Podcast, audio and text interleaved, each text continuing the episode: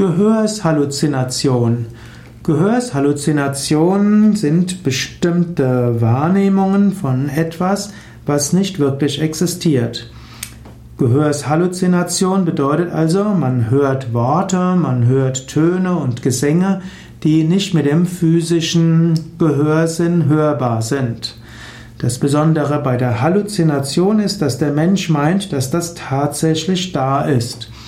Man hört ja auch ständig etwas innerlich. Du kannst ja zum Beispiel Melodien vorstellen. Du kannst dir die Worte oder du kannst dir vorstellen, dass dein Partner zu dir spricht oder dein Chef, dein Kollegen und so weiter.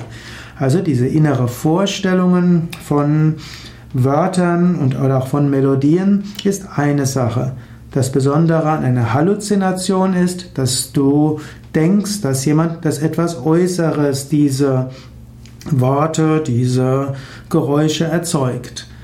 Diese Gehörshalluzination kann ein Zeichen einer Geistesstörung sein. Gehörshalluzination kann aber auch einfach sein, dass dein Unterbewusstsein etwas kreativ ist.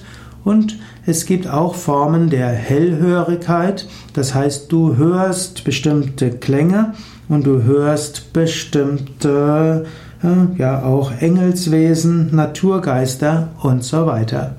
Je nach Ursachen des Stimmenhörens gibt es also unterschiedliche Behandlungen. Im Yoga spricht man auch von den sogenannten Anahata-Klängen, das heißt innere Klänge, die kommen in tiefer Meditation. Es gibt in der Medizin auch den Begriff von Tinnitus, das heißt, dass es innere Ohrgeräusche gibt, die zum Teil unter Stress stärker werden können und auch nach bestimmten Hörstürzen auch stärker werden können.